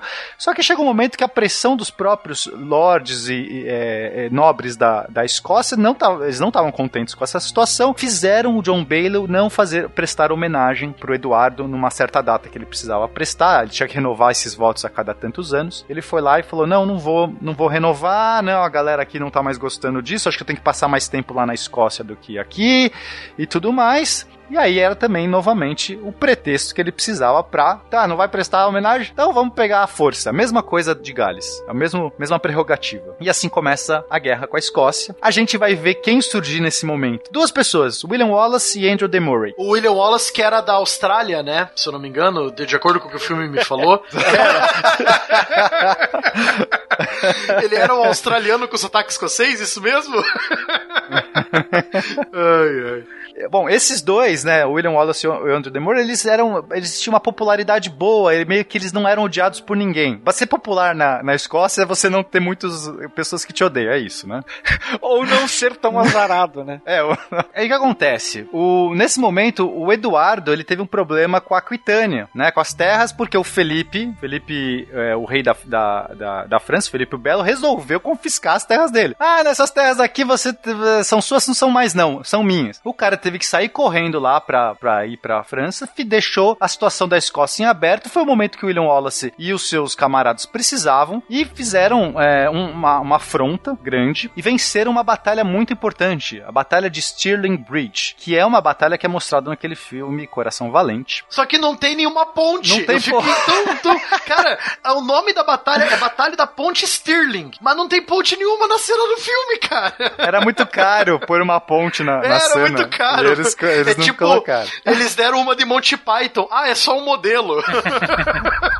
Mas enfim, esse discurso que eu fiz no começo é justamente nesse, né, nessa batalha que o William Wallace vai lá, fala, não, vamos lá, não sei o quê. E eles vencem, tem uma vitória muito boa nessa batalha. E aí o William Wallace fica ainda mais fortalecido. E só que nessa batalha morre o Andrew Murray. Então o, o outro, o, né, o amigo, né, os dois que estavam fazendo esse, essa resistência toda, só sobrou o William Wallace. Aí o Eduardo volta tá, pra Inglaterra, ele vai tá, putaço, fala assim, como assim? Vamos lá, vamos fazer essa guerra. E aí corre uma nova batalha, eles fazem novamente frente. E a batalha é chamada Batalha de Falkirk. Nessa batalha, no- pela primeira vez, a gente vai ver o arco longo sendo colocado em uso ali pra testar, né? Eles estavam já há alguns anos, acho que é, por volta de uns oito anos, fabricando arqueiros. Agora era o momento de vamos, vamos pôr a prova e consegue uma, uma, uma boa vitória. Pro ouvinte visualizar, a Inglaterra testando os arqueiros com arco longo na Batalha de Falkirk é a mesma coisa que os Estados Unidos testando as bombas atômicas no Japão, tá? Mais ou menos. É a mesma ideia. Vamos ver o que acontece. Ok. Bom, dessa batalha, o William Wallace sai, foge humilhado, deixa o posto de guardião, ele era o guardião, né? Ele tinha subido esse posto de guardião, e vai pra França pedir ajuda pro rei Felipe. Fala assim: ah, socorro, vamos, vamos lá, eu quero ajuda aqui. É, enquanto isso, Robert de Bruce, que era um daqueles caras que estava disputando o trono, que assume como guardião. Ele e o John Comyn. Bom, aí a partir de então, o Eduardo começa a fazer uma campanha muito forte na Escócia. Existe um monte de reviravoltas, né? Acho que talvez não seja interessante a gente entrar em todas, porque fica um pouco extenso tenso. Mas o que importa é que em 1303 e 1304 ele consegue fazer com que vários nobres é, escoceses se curvem e aceitem a dominação dele. Mas era uma guerra que já estava longa, tem muitas é, idas e vindas, era muito dispendioso. Então, assim, chega um momento que nem ele mesmo, mesmo sendo esse cara que tá tentando fazer guerra, tá tentando conquistar, que tem esse apoio da Inglaterra pra tal, chega uma hora que sabe aquela coisa, a guerra do Vietnã que cansa, que o cara fala assim, pô, pô, sei lá, que vale a pena de novo. Então eles estão tentando ali resolver de uma outra maneira, mas enfim, vários nobres se curvam, menos o William Wallace. O William Wallace estava fugindo, volta, e era o cara que tá tentando ali uma última resistência, tá todo mundo meio que tentando fazer as pazes, e nesse momento, o Robert de Bruce resolve do nada, fala assim, quer saber? Eu já tinha me rendido aqui a você, que se dane, não quero mais, e levanta de novo essa questão. Porém, a gente está em 1307 e o Eduardo I morre. Ele está praticamente a um pentelésimo de ter uma dominação completa, ele só precisa agora esmagar esse novo revoltado, revoltante, que é o Robert de Bruce, para meio que acabar de vez e falar assim: olha só, agora a gente vai ter o domínio aqui das terras escocesas e tudo mais, que era o que ele sempre, sempre quis, era o sonho dele fazer essas, essa, essa guerra aí de, de, de tomada. Só que ele morre e quem vai assumir é o Eduardo II. E aí, gente, aí ficou ruim. aí o quadro entornou feio, assim. Aí nos campos verdejantes de Bannockburn, os escoceses de Robert de Bruce conquistam a independência. Freedom, finalmente. Cara, Eduardo II foi tudo que o pai dele não foi, tá? Então. Foi a maior derrota de Eduardo I. foi. É, a maior derrota de Eduardo I foi o filho, exatamente. But never take our freedom! O cara, ele primeiro, ele era fraco, assim, de personalidade, desinteressado da política, é, era uma pessoa que não se envolvia em nada, ele, ele só ficava privilegiando os seus favoritos. Não nasceu para aquilo. é, um deles, um dos seus favoritos, que era o Pierce de Gaveston, primeiro que o pai já tinha exilado esse cara, né? Era aquela coisa, você tá andando com meu filho? Você não, sai daqui, sai, vai embora, você é má companhia pro meu filho. O pai morreu, primeira coisa que o cara faz, traz de volta o Gaveston aqui, pra minha companhia. e aí ele ficava é, basicamente sendo bajulado ali por, por esse Gaveston e, e, os outros nobres, os condes, os barões, muito incomodados, porque o cara não fazia nada, desinteressado. A questão da Escócia que estava na pendência, ele simplesmente deixou para trás e tudo mais. E aí é o momento que os caras falam: não, a gente vai ter que expulsar esse Gaveston daí. Esse cara é, é, é também é má companhia. O Eduardo I tava muito certo. E aí eles expulsam, o cara manda trazer, expulsa, manda trazer. Ah, mata esse cara logo pra não ter jeito. E os, os barões matam o Piers Gaveston para não ter mais erro pro cara, quem sabe, andar na linha. Não deu muito certo, ele só foi trocando de favoritos. O que acontece? A, a, a Escócia, nesse momento, vai retomando todas as terras, o Robert de Bruce vai se fortalecendo, vai ganhando confiança. Era, foi um milagre pra, pra Escócia ele, ele ter esse, esse ato. O pai morreu, o, o Longshanks morreu, ele teve esse ato para se reconstruir. Também, né? Tá, chega de azar, né? tem um limite, Mas, né? Tem um sopro de sorte. Tem um sopro de sorte. Veio bem nesse momento. Aí ele faz um, um, um, exército, faz frente, o Eduardo II monta também um, um exército para ir contra e toma um cacete na famosa batalha de Bannockburn, que o Barbado já, já deu spoiler aí. a partir de então, acabou a questão da Escócia, porque o problema dentro já estava tão grave, né, com os barões, essa, essa, esse conflito interno, com os barões não querendo mais esse cara, tentando de tudo, porque pô, era o filho do, do nosso grande herói. O Eduardo I teve essa alcunha, esse, esse, essa, toda essa, esse imaginário por trás, porque ele realmente foi um cara de pulso firme e conquistador. Pô, mas não dava, o filho do cara não tinha jeito, ele era desinteressado de tudo e só ficava bajulando aí outras pessoas. E aí a gente começa a entrar num, num conflito grave. Primeiro porque o Eduardo II, ele é casado com a Isabela da França, que é filha do, do Felipe o Belo. Então, que é interessantíssimo para a Inglaterra ter esse casamento, porque, enfim, fortalece terras e tudo mais, né? A gente tá com a filha do outro rei e tudo mais. Mas a própria rainha, ela começa a tramar, porque, inclusive, ela recebe o título de loba da França não por acaso, porque ela, ela tinha toda essa. ela era uma grande espiã, na verdade, né? Do, do, do seu pai lá, lá dentro da, da questão na Inglaterra. E o rei era um bundão. Vamos dizer assim, né? Ele passa a ser criticado não só pelos barões, mas também pela própria esposa. E aí o que, que ele resolve fazer? Tem a bela ideia de exilá-la na França. Era tudo o que ele não poderia ter feito. Na verdade, ele manda ela para a França sobre o pretexto de negociar tratados de paz. Ela vai para lá e se apaixona pelo barão de Chirk, Roger de Mortimer, que tinha sido perseguido pelo Eduardo tempos antes. E aí, a rainha, que foi exilada, e o seu amante passam a viver abertamente como marido e mulher. E aí, tramam secretamente a deposição do rei quando dá a volta deles para Inglaterra. Ou seja, o cara, nossa, apresentou a esposa pro amante e ambos se juntam pra matar o rei. Mais ou menos isso. Que beleza. É, a- Só me falta você dizer que os dois amantes eram irmãos também, né? Só isso que você me falta dizer. E os dois eram loirinho, cabelo loirinho. Isso, né? Ah, por favor, me poupe, George Martin. Mas o que acontece é que em 1326 os dois voltam pra Inglaterra já com um, um destacamento aí de pessoas que já meio que preparado pra fazer essa, esse, esse golpe e recebe todo o apoio dos barões. Na verdade, todo mundo tá querendo, ninguém mais aguenta esse só únicas Saco cheio, só né? quem tolera o Eduardo II são só os favoritos, os amantes do Eduardo. São as únicas pessoas que ainda têm algum apreço. Porque realmente tá todo mundo descontente. Até a outra que foi pra França e tá, e tá voltando. Sabe aquela coisa tão humilhante? Fala assim, não, não é possível. Cara, a Inglaterra, eu não gosto da Inglaterra, mas esses caras não merecem esse rei que tem, sabe aquela coisa? Vamos tentar fazer alguma coisa. Desse casamento do Eduardo II com a Isabela, nasceu um filho que vai ser o futuro Eduardo III. Então, eles tentam. um- uma das estratégias é: vamos fazer o Eduardo, é, que agora ainda é um garoto, é, se não me engano, ele tinha 14 anos, assumir logo como rei. A gente faz daqui, a gente ganha apoio dos barões e fala assim: vamos voltar para que eh, o Eduardo II seja expulso ou, ou que não possa assumir. E aí a gente já deixa na mão do Eduardo III. Esse garoto parece bom, parece, parece que esse cara aqui é mais articulado que o pai. E aí eles tramam tudo isso, conseguem capturar, exilar, eh, enfim, fazem todo. eh, aprisionam o Eduardo II, colocam ele afastado. O Eduardo III assume como o rei. E só que, né, aí o jogo vira. Porque a primeira coisa, quando ele assume, o Eduardo III, ele vai ser também um desses reis muito emblemáticos da Inglaterra. De muita força também. E ele tem uma personalidade que ninguém vai negar. Porque a primeira coisa é que quando ele assume rei, ele manda prender o padrasto, o Roger de Mortimer, acho que manda executar o padrasto e prender a mãe. Afinal, eles estavam articulando contra o rei. Puta, nossa, isso é um plot twist bem feito. Isso é um plot twist muito legal. Se fizeram isso com meu pai, imagina o que vão fazer comigo. Exatamente, caraca, beleza. É e muito aí? legal isso. Os caras fazem ele virar rei mais cedo e o cara fala assim: Ah, eu virei rei mais cedo? Prende esse. Prende. Mata, mata esse, prende minha mãe. Agora vamos ver o que vai sobrar aqui. Mais alguém quer se, re- se rebelar? Mas é muito legal o que ele faz. Olha só, um garoto de 14 anos, nesse momento. acho- É, é muito legal o que ele faz. Manda prender a mãe, mata o padrasto. É, é bem legal. Ele podia ter mandado matar a mãe, não fez isso. Pense pro É, não, também, é, é. Podia ter sido. Realmente, pena, podia ter Mãe é sido mãe, pior. né? Mãe é, é mãe é mãe. mãe, não adianta.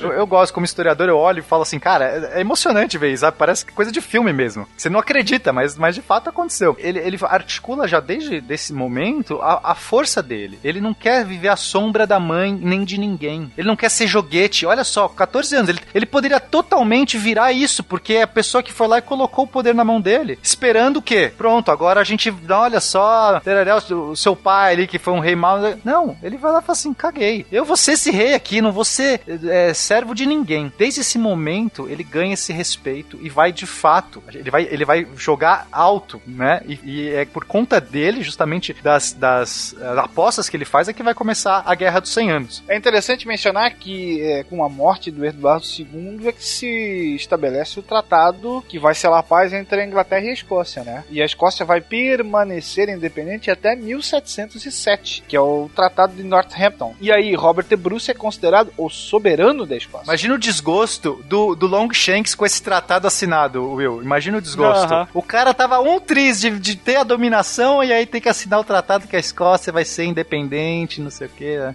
E o Robert de Bruce morre um ano depois. Pois é. Terminou o sopro da sorte. É, exatamente. É. E, e um ponto que vocês estão trazendo aqui, não sei se você reparou, ouvinte, a gente, nesse episódio, por enquanto, tá. A gente falou um período de 200 anos. E todas os, o- as idas e vindas do que foi esse, esse reino inglês. E o, eu acho que o mote do programa, pelo menos até agora, agora é um provérbio que eu, inclusive, já usei, se eu não me engano, em alguma nota histórica, que é aquele de é, homens fortes criam tempos fáceis e tempos fáceis geram homens fracos. Mas homens fracos criam tempos difíceis e tempos difíceis geram homens fortes. Porque é isso, né? Vem um É rei verdade. que acaba sendo o grande rei, traz a bonança e tudo mais, e aí a próxima geração, ou se não, o neto dele caga tudo e vem problema, não sei o que, e aí tem que vir uma outra figura emblemática e tudo mais. E é realmente uma gangorra, né? Enfim. E também, ouvintes, eu acho que ficou claro que esse episódio acabou cobrindo de um coração a um coração, né? A gente começou falando um pouquinho antes, mas depois se focou em Ricardo Coração de Leão e tá agora chegando ao fim do episódio falando sobre a questão, questão escocesa e o Coração Valente, né? Que não era australiano, nem tinha o cabelo desgrenhado. não, não. Nem a bundinha de fora? Não, a, bu- a budinha de fora aí, aí é a regra. Não aí era o é a Mel regra. Gibson. But never take our freedom! Conta a tradição que o coração de Robert De Bruce foi colocado por um de seus mais valorosos amigos, James Douglas. Ah, Esse até tem um nome australiano, se a gente pra pensar, né? Num relicário de prata para ser enterrado na Terra Santa. Mas, em uma das batalhas com os mouros, ainda na Península Ibérica, no meio da contenda, o James Douglas jogou o relicário para frente, o mais longe que, que, que pôde, e aí ele. Aí sim ele fala as palavras, né? Para frente, bravo coração, como era o teu costume. Douglas vai te seguir ou vai morrer. Adivinha o que aconteceu? Ele foi morto. Mas quando a batalha estava para ser vencida, menos mal. Eu acho que tem um livro do Bernard Cornwell que tem um Lord Douglas, né? É, se eu não me engano, que ele tem. O brasão é um coração. Eu acho que é, eu acho que tem sim, se eu não me engano tem. É justamente esse é o coração valente, né? Que ele fala Braveheart, e não era o William Wallace, era o Robert De Bruce. Mas como na história do, do coração valente eles pintaram Robert De Bruce como sendo um bandido, né? Um cara, um cara ruim. Na- é, Não, na verdade, ele não é nem um cara ruim, ele é um traidor. Ele trai a mãe Escócia, né? Porque ele era um dos pretendentes ao trono, no filme, né? Isso. Ele era um dos pretendentes ao trono, que o Wallace até gostava dele, defendia o direito do De Bruce ser o rei. Mas aí o De Bruce, é, é, né, vai pra. é comprado pelo Longshanks. Vira casaca. né? Vira casaca e é, né? Assim, de fato, teve, teve idas e vindas, teve até um momento que o Robert De Bruce presta homenagem, só que o filme é totalmente anacrônico, tá? É- é, não é naqueles momentos, não é como um traidor, que ele, ele não fica como um traidor. Até porque insinua-se que o Eduardo III, agora, o novo rei, seria filho dele, do William sim, sim.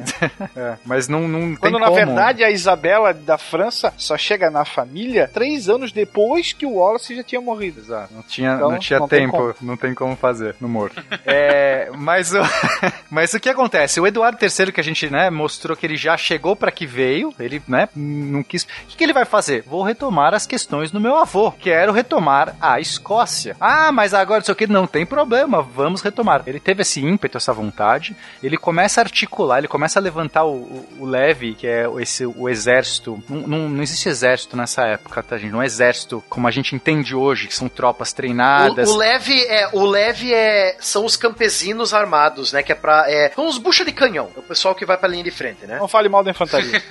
É, infantaria. Você tem homens de arma, que são normalmente nobres ou de, de vários títulos de nobreza, mas que são homens de arma, cavaleiros e tudo mais, que, que enfim, já faz parte da sua casta. E aí, só que você tem um grande contingente no- nas batalhas, que é o leve, que são esses camponeses que pegam em armas em momentos que precisa. Então você vai lá e começa a falar assim: olha, todo mundo, todos os lords têm que mandar X pessoas pra cá até tal data. É assim que eles começam a levantar esse, esse leve, esse exército. Então isso acontece em alguns momentos que precisa. Ele já estava, o Eduardo já estava começando a fazer isso porque ele queria preparar a batalha para a Escócia. O que que acontece? Ele, a, a França era aliada, tinha renovado inclusive a aliança com a Escócia. E ele falou assim: caceta, eu não posso lá bater nos o escoceses. inimigo do meu inimigo, né? Exato. Se eu for bater nos escoceses, os franceses vão vir aqui e vão tomar minhas terras, ou vão, né, não vão deixar. E eu não quero, eu não quero que a, Esco que a França fique se envolvendo. Cara, meu assunto aqui com a Escócia isso não tem nada a ver com isso. O que, que ele faz? Ele resolve. Tem toda uma questão de hereditariedade, que é uma, é uma das coisas mais bizarras que acontece. Vamos olhar rapidamente como é que tá a situação da França nessa época. A gente tinha o Felipe o Belo, que era o rei, o pai, inclusive. Que é o Cunha, hein? Que é o Cunha. Sempre o Cunha. Aham. E aí, Depois do boca torta polonês, É. nada melhor do que um obelo. o Belo. É verdade. Eu não sei porque é o Belo, alguém sabe? Porque ele. Deve ser sacanagem do cara, né? Ele pintava o cabelo de amarelo, tocava pandeiro. Ai, que horror! Caraca. E tinha uma língua presa também, né? Exatamente. Bom, o Felipe o Belo, ele inclusive era pai da Isabela, né? Que, que a gente já falou dela aqui. Ele tinha quatro filhos. Vai, o, o Luiz, o- a Isabela, o Felipe e o, e o Charles, e o Charles e o, e o Carlos. O Luiz assumiu quando ele morreu em 1314. Quem assume vai ser o Luiz, Luiz X. Porém, que pena. ele- Há dois anos ele já morre. Mil- 1316 ele morre sem deixar nenhum herdeiro homem. Tudo bem, vai pra quem? Vai pro irmão. Pula a Isabela, porque a Isabela é mulher, né? Não vale nada. Vai pro irmão. Felipe, Felipe V assume 1316, mas aí também só tem filhas e morre em 1322. Ah, tudo bem. Tem mais um irmão, é o Carlos. O Carlos IV assume em 1322, só tem filhas, morre em 1328. O que acontece depois disso é que não tem mais nenhum descendente herdeiro homem nessa parada toda. E a pergunta é, quem vai assumir o trono da França? Ninguém sabe, aquela coisa, ah, a gente pode tentar puxar aqui o parentesco anterior, o outro, um outro Carlos, do Conde de Valois, que é irmão do, do rei que morreu, a gente, eles começam a articular. Nessa hora, o que, que o Eduardo faz? Ele fala assim, olha, eu tô querendo fazer guerra com a Escócia. Mulheres, cheguei. Mas a França, a França tá aí aliada à Escócia. Eu vou fazer o quê? Eu vou fazer um blefe. Ele fala assim: olha só, como eu sou filho da Isabela, eu, eu sou homem, eu posso assumir essa contenta e eu sou eu agora eu sou o herdeiro. Eu, filho de, Isabela, filha do rei, vou ser o herdeiro na linha aqui, sou a pessoa mais, mais indicada pra isso. Ele faz esse, joga esse blefe. E tudo que ele quer, aí começa aquele negócio, como assim? O cara é o inglês, o rei da Inglaterra, acha que isso aqui é, tudo que ele quer, na verdade, Quer ver o circo pegar fogo, cara. Porque aí você causa, você causa um distúrbio lá, e esses de lá apoiavam os do outro lá, que é quem eu, onde, é, que é onde eu quero chegar, que era a Escócia. Exatamente. Porque assim, se ele quisesse realmente a- tentar a- assumir isso e brigar por isso, ele teria que invadir a França. A França é muito maior do que a Inglaterra, tem muito mais soldado, tem uma cavalaria gigantesca de, de 12 mil homens. Só de cavaleiro nobre, de armadura. E a mobilidade do exército francês já era muito famosa. É, era invejável, assim, a- toda essa lenda, todo essa, esse imaginário que tinha do exército francês causava medo nas pessoas, né? Os cavaleiros em armadura e tudo mais. Ele, o que, que ele falou? Ele só queria fazer essa, eh, causar essa, essa confusão, como o Will falou, porque ele queria negociar, falou assim, então tudo bem, vamos sentar aqui, olha, eu abro mão do meu título, já que eu sou o herdeiro, correto, em troca vocês não se metem na questão escocesa. Tô, tudo bem? Aí a França falou assim, ah, isso é um blefe, tudo bem nada, a gente a- Vou continua... pagar pra ver. Truco. Truco. Pediu seis, né? Pediu, pediu seis, é, pediu seis. Pede seis. Só que, que- que- quem que a gente tá falando, gente? Eduardo III, o cara que mandou prender a mãe. Ele, ele não tem escolha. Ah. Você percebe, O Fencas? cara matou o padrasto, o cara prendeu a mãe, ele vai pedir nove. Ele tem que fazer isso, porque é meio que. Senão, ele vai sair como uma pessoa fraca que foi lá, ah, não sei o que, né? ah, pede seis. Ah, não, fujo. Ele vai sair o com, com que ladra não morde. E aí ele vai falar assim: tá bom, eu vou ser o rei dessa bodega. E assim começa a Guerra do Cem Anos. Mas essa guerra, essa guerra vai ficar pro próximo episódio. Preparamos aqui todo o cenário para que vocês possam entender esta bagunça inacreditável, essa sequência de azares, de mortes e de filhas mulheres que levam a essa bagunça que antecede essa que vai ser a guerra que, como a gente falou no início do episódio, vai definir o que viria a ser posteriormente todo o Império Inglês e também o Império Francês, enfim, a, a, a Europa como um todo nessa virada de século XIV pro século XV. Vai ser um cast de matemática daí, né? Por quê? Porque 100 não é 100, é 116. Ah, sim. É, isso é verdade. isso, é Tem isso. esse detalhe também. Mas falaremos mais sobre isso no próximo episódio. Palavras finais, gente? Se não tivesse machismo, tudo teria se resolvido mais fácil. Pô, é isso. eu Acho que essa é a conclusão do cast hoje. Se o pessoal tivesse tido a sanção pragmática e aceitado mulheres como herdeiras, a Guerra dos Anos não teria acontecido. É o machismo atravancando o mundo desde sempre. É verdade. Exato. E como a gente tá vendo agora mais recentemente, coloca a mulher no poder e deixa o homem 60 anos como príncipe, né? Enfim, como a gente vê.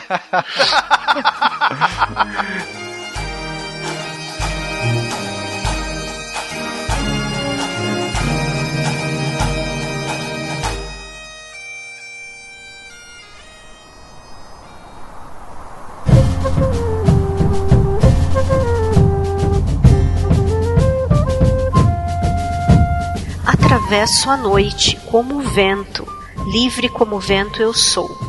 Corro por entre as árvores, arrastando as pedras, livre como o vento eu sou. Cruzo a noite, limpando os céus, para que as estrelas mostrem suas faces. Dissipo a escuridão, levando luz àqueles que não podem se mover.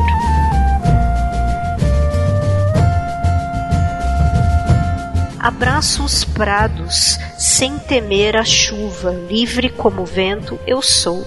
Acaricio e renovo as montanhas das terras altas, livre como o vento eu sou. Eu corto as pessoas, arranco raízes, eu beijo a noite e me despeço. Sou breve, breve como fogo, e com ele danço e me vou porque livre como o vento eu sou, me disperso e me despeço assim, porque como o vento, liberto eu sou.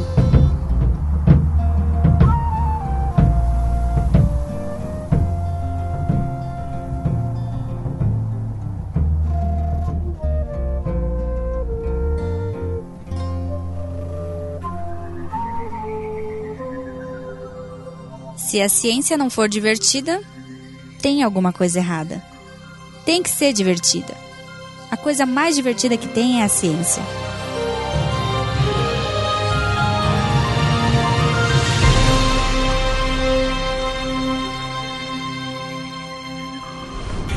Este programa foi editado por Tapcast. Edições e Produções de Podcast.